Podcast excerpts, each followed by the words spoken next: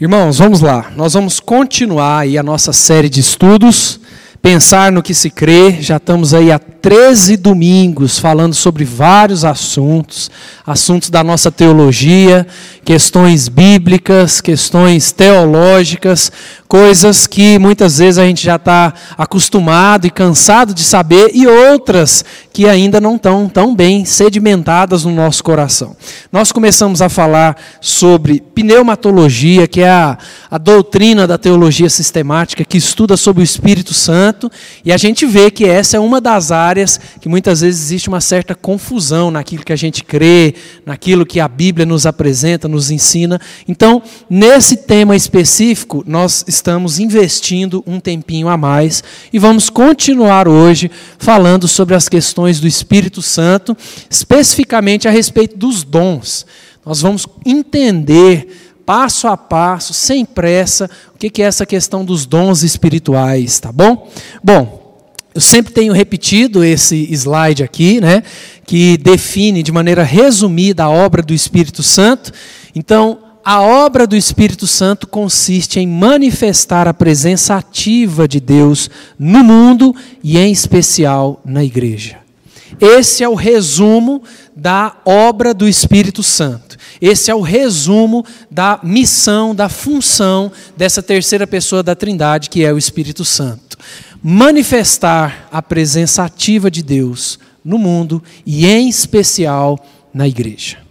Hoje nós vamos começar a falar e a destrinchar um pouquinho quais são os dons espirituais que a Bíblia nos apresenta e a contemporaneidade desses dons. Quais são esses dons que a Bíblia nos mostra? Será que esses dons continuam presentes nos nossos dias hoje? Será que houveram alguns dons que Deus soberanamente usou para determinados momentos históricos? Como é que tudo isso funciona? Então, hoje, nós vamos começar a entender essa contemporaneidade dos dons e vamos começar a falar de cada dom individualmente.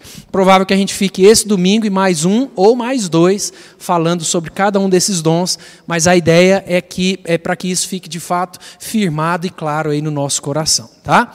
Se você tiver alguma dúvida, levanta sua mão, faz, faça a sua pergunta. Como a gente sempre tem feito, se surgir alguma questão que eu não tenha segurança em responder, a gente guarda essa pergunta e no domingo seguinte a gente traz a resposta aí para que nenhuma dúvida fique no nosso meio. Beleza, gente? Ok? Vamos lá então? Bom, primeiro, eita, não é isso aí não. Aí, isso que dá fazer slide com um menino na cabeça da gente, viu? Primeiro nós vamos ver quais são os textos bíblicos que falam dos dons espirituais. Eu coloquei a maioria dos textos aqui hoje, porque assim a gente ganha tempo, né, para a gente não precisar correr com nada. Primeiro, Romanos 12, de 3 a 8, é um dos textos que nos traz aí a lista né, dos dons espirituais. Olha o que diz esse texto. Porque pela graça que me foi dada, digo a cada um dentre vós que não pense de si mesmo além do que convém. Antes, pense com moderação, segundo a medida da fé que Deus repartiu a cada um. Porque assim como num só corpo temos muitos membros, mas nem todos os membros têm a mesma função, assim também nós, conquanto muitos, somos um só corpo em Cristo e membros uns dos outros. Tendo, porém, diferentes dons, segundo a graça que nos foi dada. Se profecia, seja segundo a proporção da fé. Se ministério, dediquemo-nos ao ministério. Ou que ensina, esmere-se no fazê-lo. Ou o que exorta, faça-o com dedicação. O que contribui, com liberalidade. O que preside, com diligência. Quem exerce misericórdia, com alegria. Esse é um dos textos que Paulo nos apresenta, uma lista de dons espirituais e um grande ensinamento que, assim como no corpo humano, cada membro tem a sua função específica, no corpo de Cristo nós também temos variados dons e variadas funções. Um outro texto que traz também listas de dons espirituais. 1 Coríntios 12, de 8 a 10, também Paulo diz: Porque a um é dada mediante o Espírito a palavra da sabedoria e a outro, segundo o mesmo Espírito, a palavra do conhecimento, a outro, no mesmo Espírito, a fé, e a outro, no mesmo Espírito, dons de curar, a outro, operações de milagres, a outro, profecia, a outro, discernimento de espíritos, A um, variedade de línguas, e a outro, capacidade para interpretá-las.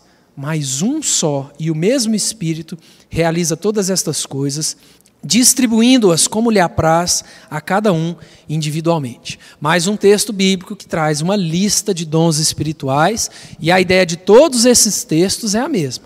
No meio da comunidade, no corpo de Cristo, pessoas diferentes, com dons diferentes, para a unidade, para a honra e glória de Deus. Fiquem tranquilos que nós vamos passar por cada um desses aí, tá? Mais um texto que fala de dons espirituais, também Paulo. Eita, Felipe, peraí. 1 Coríntios 12, 8 a 10. Ah, tá certo. Ainda no capítulo 12, o verso 28 em 1 Coríntios.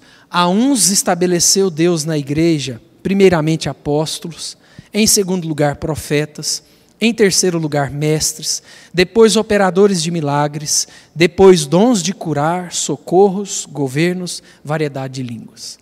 Paulo, lá em Efésios capítulo 4, verso 11, também diz: E ele mesmo concedeu uns para apóstolos, outros para profetas, outros para evangelistas e outros para pastores e mestres. E um último texto, não, não quer dizer que é o último texto, só esses textos falam sobre dons espirituais, mas esses são aí talvez os principais textos que trazem essa lista de dons espirituais. Agora, Pedro, em 1 Pedro 4,11, Pedro diz: Se alguém fala, fale de acordo com os oráculos de Deus. Se alguém serve, faça-o na força que Deus supre, para que em todas as coisas seja Deus glorificado por meio de Jesus Cristo, a quem pertence a glória e o domínio pelos séculos dos séculos. Amém. Bom, uma grande lição que a gente precisa trazer para nós é: existem vários dons espirituais, existem vários dons concedidos por Deus para a sua igreja, e o principal propósito desses dons é a edificação da igreja e a honra e a glória de Deus nós vamos entender então a contemporaneidade desses dons. O que, que esses dons querem dizer? O que é que Paulo e Pedro e outros autores querem dizer com esses dons? E será que esses dons continuam presentes na igreja hoje ainda? Nós vamos entender exatamente isso. Vamos lá, passo a passo.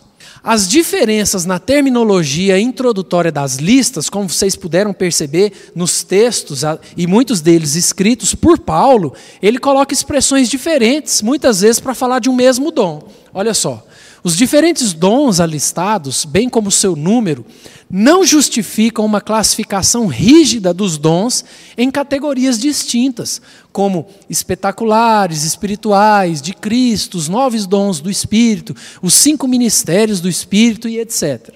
Tais diferenças se explicam à luz das situações distintas e dos propósitos diversos com que os autores as escreveram. Ou seja, quando a gente olha para textos que estão falando das mesmas coisas, com palavras diferentes, isso é apenas relacionado ao contexto que o autor estava escrevendo, ou ao contexto da passagem que ele vem. Não quer dizer que quando fala de dons espetaculares é uma coisa, dons espirituais é uma coisa, dons de Cristo é outra coisa. Tudo, todas essas expressões estão falando dos dons, das capacitações oferecidas pelo Espírito Santo a todo cristão no momento da conversão.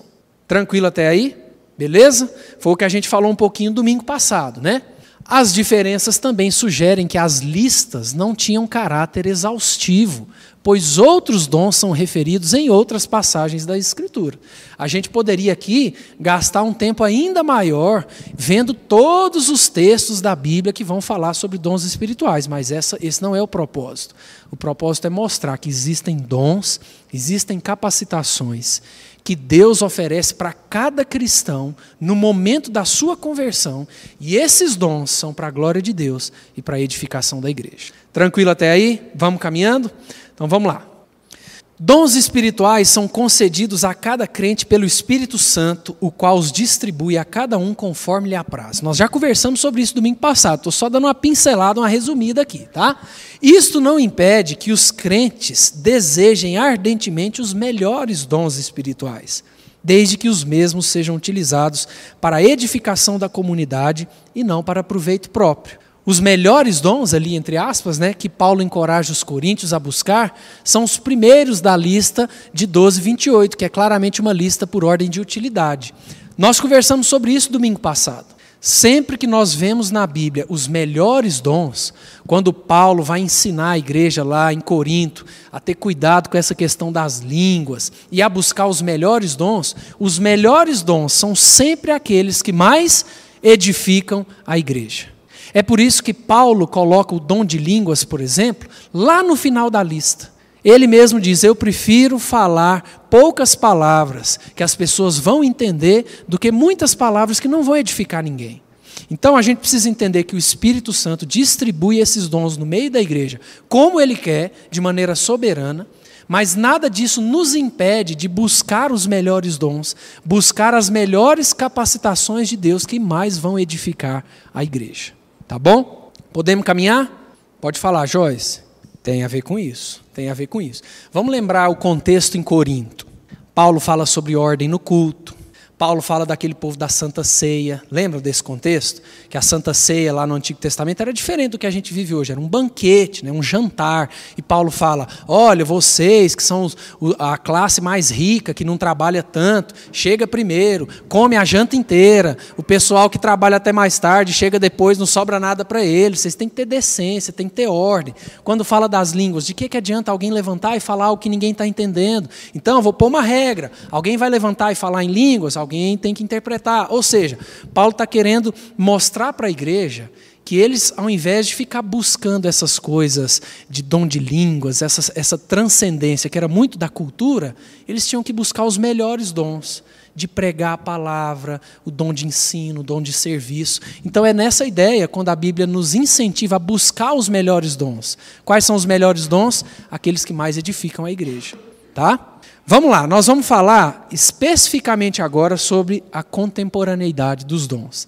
Mas antes da gente falar, esse dom continua, esse dom não continua, nós vamos começar entendendo como é que isso funciona, que isso vai nos ajudar muito quando a gente chegar nesse ponto, nesse divisor de águas, tá? Vamos lá. A soberania e a contemporaneidade do doador dos dons, o Espírito Santo, acarretam necessariamente a possibilidade de que os dons mencionados no Antigo e no Novo Testamento sejam concedidos conforme e quando ditados pela sabedoria de Deus.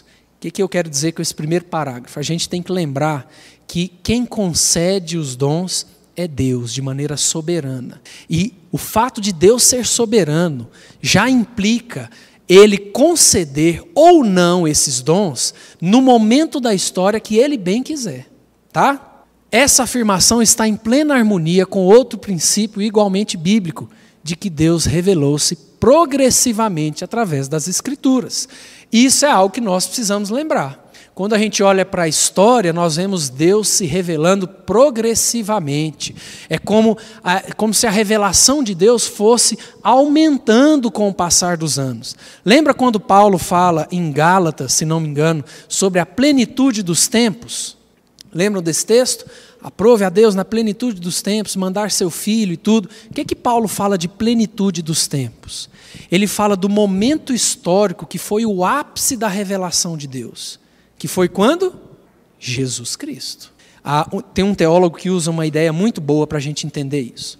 Ele fala que é como se Deus tivesse uma ampulheta, lembra de ampulheta? Aquele instrumento de medição de tempo, uma areinha ou uma terrinha em um dos compartimentos. Você vira, vai descendo aquela terrinha ali, ampulhetas de vários tamanhos, é, tem referência a vários tipos de tempo. Né? Então, esse teólogo vai dizer que no início da história, ou lá quando Deus chama Abraão, é como se Deus virasse a sua ampulheta da revelação. E em Abraão, Isaac, Jacó e toda a história ele fosse se revelando. Quando Jesus Cristo nasce, encarnado como ser humano, quando Jesus Cristo exerce o seu ministério, morre e ressuscita, aquele momento histórico é como se a ampulheta debaixo de Deus estivesse completamente cheia. Foi o ápice da revelação de Deus ao homem, Jesus Cristo encarnado. Ou seja, os dons espirituais também foram e são usados por Deus de acordo com a sua revelação. Em momentos onde Deus estava se revelando ao povo, momentos, por exemplo, onde as pessoas não tinham acesso à Bíblia, momentos onde a, nem a Bíblia havia sido fechada em si, Deus usou dons e métodos extraordinários para se revelar ao seu povo. É isso que esse slide está querendo nos ensinar. Assim como Deus se revela progressivamente durante a história, os dons e os sinais espetaculares ou sobrenaturais também foram usados nessa revelação. Tranquilo até aqui?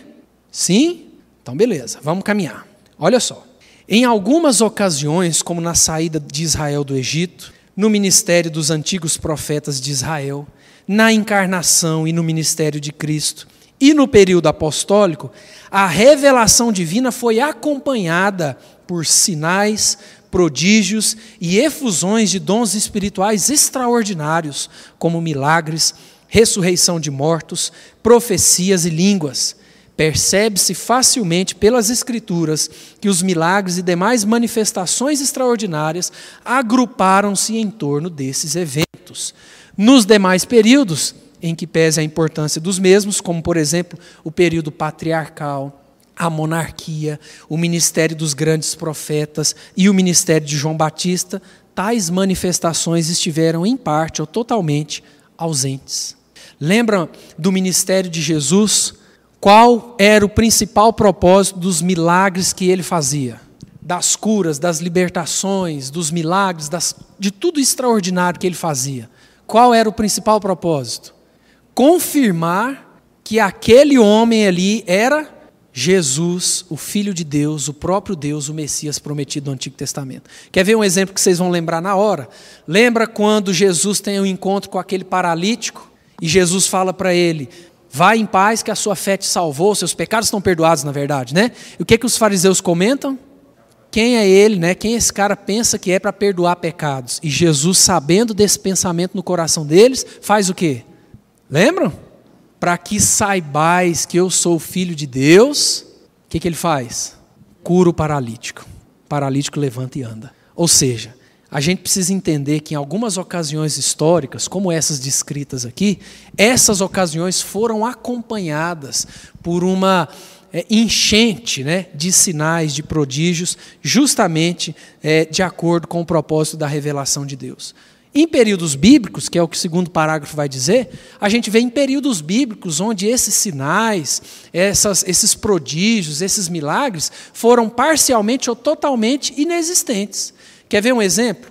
Quando você vai ver a história de Samuel, fala lá da, família de Eucana, né? Ana e Eucana, e eles iam é, ao, ao, templo uma vez por ano oferecer o sacrifício, oferecer culto, e Ana estava sempre ali chorando, pedindo um filho e tudo mais, a gente sabe da história, né? Deus então milagrosamente concede Samuel a Ana e depois outros filhos, e Samuel então é levado para servir no templo, é, juntamente com Elias.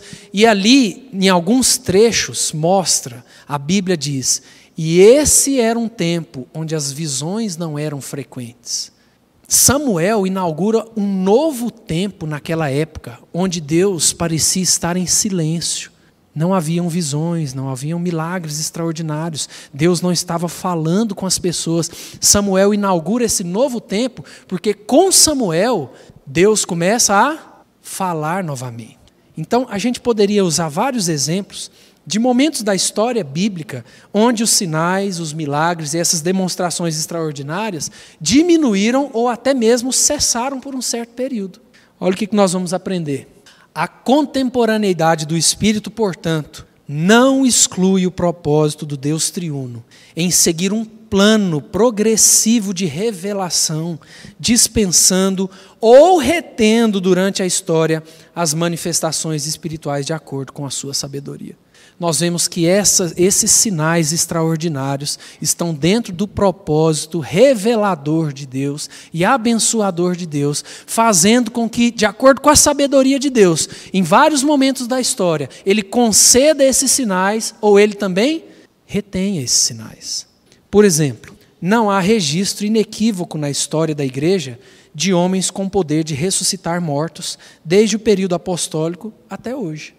A gente vê claramente que esse foi um sinal milagroso, né, miraculoso de Deus para um período histórico específico. Nós não temos nenhum registro confiável, desde a era apostólica até hoje, de algum homem ou alguma mulher, alguma pessoa com essa capacidade de ressuscitar mortos. Nós tivemos um aqui em Goiânia que tentou, né?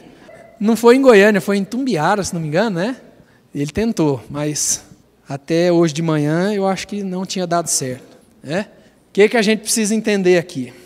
Mesmo no período bíblico, a ressurreição de mortos ocorreu somente em algumas épocas e através de poucas pessoas, como Eliseu, o Senhor Jesus e alguns dos apóstolos. Por que, que eu estou usando essa ideia da ressurreição como exemplo? Porque a gente vê que esse foi um sinal de Deus restrito a um momento histórico específico. A gente não tem nenhum relato confiável de lá até aqui de que isso aconteceu novamente. Deus é o mesmo, Cristo é o mesmo e o Espírito é o mesmo. Por que, que eu coloquei um tracinho ali? Tem muita gente que quer trazer essa contemporaneidade total dos dons para hoje, dizendo que todos os dons que a Bíblia nos ensina continuam até hoje, e dizendo que Deus é o mesmo, Cristo é o mesmo, o Espírito é o mesmo. Mas olha o que esse autor vai nos dizer. Porém, o Deus triuno é soberano para agir de formas distintas em diferentes épocas. Portanto, afirmar a contemporaneidade de todos os dons e manifestações descritos na Bíblia, com base na imutabilidade de Deus, é inconsequente. A gente falar que tudo que aconteceu na Bíblia, que tudo que aconteceu na história continua acontecendo até hoje, falando que porque Deus é o mesmo, o Espírito é o mesmo, Cristo é o mesmo, isso é um erro. Porque a gente aprende que a contemporaneidade dos dons vem depois da soberania de Deus em usar essas manifestações extraordinárias em momentos históricos específicos. Tranquilo até aqui? Nem todos. Nós vamos caminhar. E aí? Com certeza. Com certeza. Pode falar, Joyce. Exatamente. Nós vamos falar sobre isso na, no próximo capítulo, agora, começando e terminando domingo que vem. Nós vamos entender justamente isso. Uma coisa, já te passo. Uma coisa que a gente tem que entender é: nós vamos observar os princípios bíblicos sobre essa contemporaneidade. Nós vamos ver alguns dons que a Bíblia claramente nos ensina que cessaram e nós vamos ver alguns outros dons que nós vamos ter que ter um discernimento do Espírito Santo para saber que linha nós vamos seguir, principalmente no nosso contexto de Brasil. Né? Fala aí, Albertinho. Não, tem a ver com a revelação progressiva de Deus durante a história. Quer ver uma coisa que às vezes a gente não, não para para meditar? Já pararam para pensar o privilégio que é nós termos a revelação de Deus fechada nas nossas mãos? Lembra quando a gente estudou Miquéias? Por exemplo, o tempo de Miquéias era um tempo do silêncio de Deus. Era um tempo de, de justiça, de castigo de Deus. Um tempo duro, um tempo difícil. Então os profetas falavam para o povo. O povo estava com os ouvidos fechados, o povo não se arrependia. Hoje nós temos acesso a toda essa história, a toda a revelação de Deus na nossa mão, na, na, palavra de Deus. Por quê? Deus se revelou através da história progressivamente, o ápice da sua revelação em Jesus Cristo, e hoje nós temos a palavra revelada nas nossas mãos. Ou seja, no nosso país, muitas vezes, esses, é, é, esses dons, essas coisas extraordinárias se, se bagunçam porque nós não temos a sensibilidade de entender que tudo que nós precisamos para servir a Deus com poder, com intrepidez, nós já temos aonde? Na palavra de Deus. Tá? Então não tem a ver com um tempo onde o povo era mais pecador ou menos pecador. Tem a ver com a revelação de Deus e com as limitações que as pessoas que viveram antes de nós, sem a Bíblia, tinham de conhecer a Deus. Tá bom? Beleza? Vamos caminhar? Olha só. Assim, algumas manifestações espirituais mencionadas na Bíblia claramente deixaram de ocorrer, como o poder físico extraordinário concedido a Sansão, o poder de ressuscitar mortos e o ofício de apóstolo concedido aos doze e a Paulo. Esses são três dos exemplos que a Bíblia nos ensina de dons e capacitações que cessaram. Cessaram. Não existe mais apóstolo. A Bíblia nos ensina que esse foi um dom, uma capacitação do Espírito Santo para um período histórico específico que envolveu os doze apóstolos e. Quem é outro? Paulo. Tá bom? Não é tão simples, né? Alguns dons são difíceis de serem identificados hoje, como palavra de sabedoria, palavra de conhecimento, operação de milagres. Outros são claramente percebidos hoje, como ensino, contribuição. Algumas manifestações modernas, tais como línguas, operação de milagres e curas, têm recebido importância indevida em dias recentes, sem serem apropriadamente analisadas à luz das Escrituras. É isso que nós vamos fazer a partir de agora. Nós vamos pegar esses dons e vamos destrinchar eles de acordo com o que a Bíblia nos ensina, para a gente concluir se o que a gente vê por aí realmente são manifestações do Espírito Santo ou se são qualquer outra coisa lá que a gente não sabe nem o nome. Tá bom? Exatamente. Exatamente.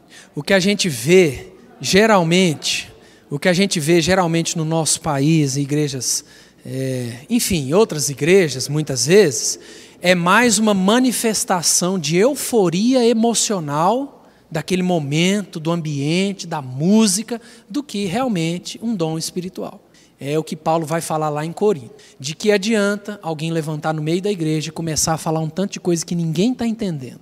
Qual é o propósito disso? Não vou aqui dizer que o dom de língua cessou, mas não é também bagunçado do jeito que a gente vê por aí. Mas nós não vamos falar sobre dom de línguas agora, gente. Nós vamos falar especificamente sobre os dons a partir de agora, tá? Gente, até aqui ficou clara essa ideia da contemporaneidade dos dons? Agora nós vamos entrar nos dons especificamente, falar sobre eles, tá? Ruiter, você fez uma cara meio assim, hum, hum, hum.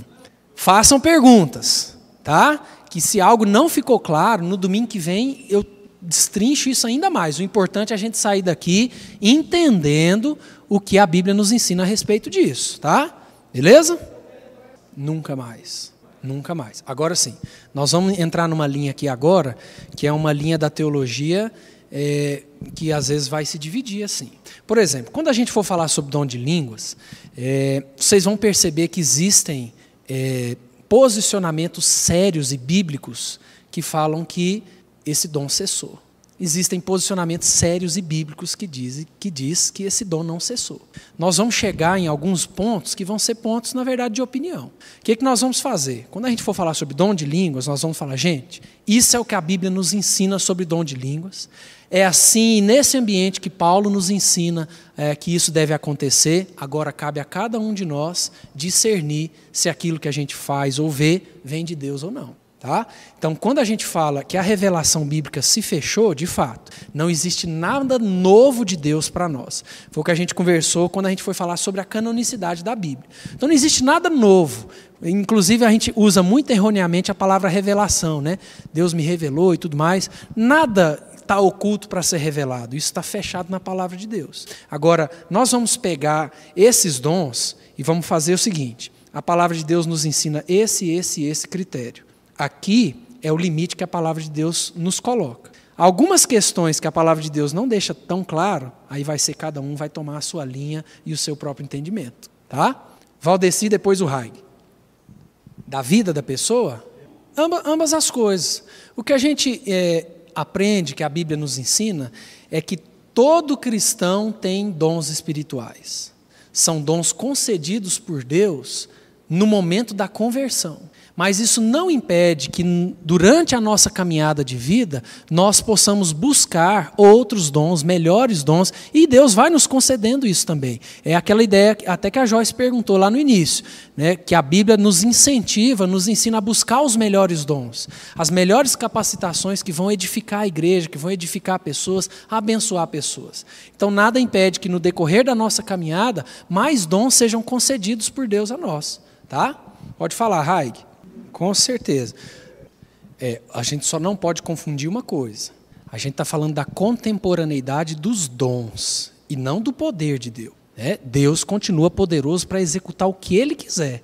Nós estamos falando de pessoas chamadas por Deus com dons específicos. Por exemplo, é, a Dona Amália. Dona Amália, nós oramos por ela. Oramos para Deus né, é, dar, é, restaurar a saúde dela. A saúde dela foi restaurada. Isso quer dizer que nós temos o dom da cura? Isso quer dizer que Deus cura, óbvio, tá? Então, assim, eu entendi o que você quis dizer e concordo, só, só para a gente não confundir as coisas. Nós estamos falando sobre dons espirituais e não sobre o poder de Deus. O mesmo Deus que ressuscitou pessoas durante a história pode fazer hoje, ele faz do jeito que ele quiser. Agora, nós não podemos é confundir a contemporaneidade dos dons com a contemporaneidade do poder de Deus. Né? Então, Pode falar, pastor. Exato. Exatamente. Uma coisa que a gente precisa lembrar, que vai sempre nos ajudar nessas questões, é que tudo que nós precisamos para exercer a nossa fé, para sermos igreja, para fazer a vontade de Deus, nós já temos na palavra de Deus. Isso não quer dizer que Deus não vai agir de maneira extraordinária. Deus é Deus. Né? Deus age da maneira que Ele quiser, Deus cura quem Ele quiser, Deus faz do jeito que Ele quiser, mas muitas vezes a gente esquece que tudo que nós precisamos para exercer a nossa vida, exercer os nossos dons e viver a vida de igreja, nós já temos revelado na palavra de Deus. Nós não precisamos de coisas extraordinárias, como em outros momentos da história o povo de Deus precisou. Deus quis se revelar a esse povo com coisas extraordinárias, quando a sua revelação estava no começo ou dando continuidade. Nós temos acesso ao ápice da revelação de Deus, fechada nas nossas mãos através de um livro a palavra de Deus, a Bíblia. Tá? Nós vamos caminhar em cada dom, pode falar. Nós vamos falar sobre isso agora. Você já, ó, nós vamos entrar nisso exatamente agora. Vai ser o primeiro dom que nós vamos conversar sobre o dom de apóstolo, tá? Vamos lá? Ruiter. Não, mas aí essa essa essa comparação nós não podemos usar. Uhum. Não, mas, mas nós não podemos confundir um médico, é, o fato da pessoa ter uma formação médica, que ela tem o dom de curar. Tá? Vamos lá. Peraí, peraí, pode terminar, Rui. É ferramenta. Exatamente. Silvia, pode dizer. Nós vamos começar a falar dos dons especificamente. Mas eu estou achando que nós vamos ter que ir para o outro domingo, porque nós vamos ter que começar domingo que vem a falar sobre os dons especificamente. E muito mais que isso, Deus não está preso a isso. Deus não está preso a curar uma pessoa só através de um médico crente. Deus está muito além disso. Ele cura sem médico nenhum, com remédio errado. O remédio está tudo errado. Deus cura a pessoa. Essa questão nós não vamos entrar literalmente. Gente, deixa eu trazer algumas, alguns aspectos aqui antes da gente fechar. Lembrem de uma coisa: o nosso Deus sempre foi Deus e sempre continuará sendo Deus. Ele é dono de todo o poder. Ele faz o que ele quiser, da maneira que ele quiser, com quem ele quiser, através de quem ele quiser. Mas o nosso Deus é um Deus que trabalhou e continua trabalhando através da história. Então, momentos históricos diferentes, nós vemos Deus agindo de maneira diferente, do jeito que Ele mesmo sabe que tem que ser. O que, é que nós precisamos trazer para o nosso coração? Existem alguns dons que Deus usou soberanamente, especificamente no momento histórico, como é o dom de apóstolo, que nós vamos começar a falar sobre isso domingo que vem. Não existem mais apóstolos. Não. É outra. Essa é outra, é outra questão. Né? Aqueles apóstolos aqueles apóstolos que receberam um chamado diretamente de Jesus, que foram capacitados diretamente por, por Jesus, que andaram com Jesus, esse dom cessou nos doze apóstolos e Paulo. E aí, domingo que vem, nós vamos ver os critérios que a Bíblia nos traz para a gente afirmar isso. Não estou falando isso da minha cabeça. A Bíblia nos mostra os critérios do dom de apóstolo. Outros dons, nós vamos conversar aqui, e pode acontecer de eu falar: olha, a minha opinião é que esse dom cessou. Pode ser que você vire e fale assim: a minha opinião, não. E nem necessariamente nós estaremos um certo e outro errado. Então nós vamos caminhar nisso na paz de Deus, tá? Não, não, a respeito de alguns não. A questão é, tanto os que creem quanto os que não creem na contemporaneidade dos dons. Nós vamos ver alguns que a Bíblia é clara em dizer: esse dom cessou. Nós vamos ver outros que a Bíblia traz critérios. E se, ou, e se existem manifestações desses dons que são contrários aos critérios da Bíblia, a gente tem a autoridade de Deus através da Bíblia de dizer: isso não vem de Deus. Então nós vamos entender quais são os critérios. Vamos falar sobre dom de cura. O que, que a Bíblia nos ensina sobre isso? Quais são os critérios? Dom de línguas. Quais são os critérios? Porque nós vamos acabar percebendo que a maioria das coisas que a gente vê por aí não batem com os critérios bíblicos. E aí sim, com a Bíblia na mão, nós podemos dizer: isso não vem de Deus. Hã? Mesmo que funcione. Exatamente. Exatamente. É muito legal você falar isso, Raik, porque quando a gente fala de dom de cura, a gente fala de alguém que, por exemplo, chegaria lá na Dona Malha e falar assim: você está curada, e ela está curada. É diferente da igreja, ou o pastor, ou a família. Deus, tem misericórdia, cura a Dona Malha, restabelece a saúde dela, e Deus cura. Isso não quer dizer dom de cura, isso quer dizer que Deus curou através das nossas orações. Exatamente. Exatamente. Exatamente. É por isso que o. Como é que é? Não, isso, isso não, não pode ser elemento de dúvida, porque a Bíblia fala que Deus concede também certos limites até ao diabo, para que ele realize coisas dentro da soberania de Deus. É por isso que quando a gente fala de dons espirituais, nós precisamos saber de critérios bíblicos. Que aí mesmo se as opiniões vão se divergirem um pouco dentro da palavra de Deus, ela não vai deixar de nos trazer critérios. É por isso que quando a gente fala de apostolado, a gente fala de dom, algo concedido pelo Espírito Santo especificamente para aqueles homens, para aquele propósito, aquele momento histórico. Só uma pulga atrás da orelha aí, para a gente ir embora com ela. É interessante porque no decorrer da história, período pós-apostólico, nós tivemos pais da igreja, né, que nós chamamos excelentes teólogos, excelentes homens que foram usados por Deus na Reforma Protestante, por exemplo, que hoje nós comemoramos, né, o dia da Reforma Protestante, homens como Calvino, eh, Zwinglio, Lutero, vários outros que a gente poderia citar, nenhum deles se ousou atribuir o título de apóstolo. Aí a gente chega hoje e vem um caboclo dizer que é apóstolo. Então, nós vamos entender isso melhor.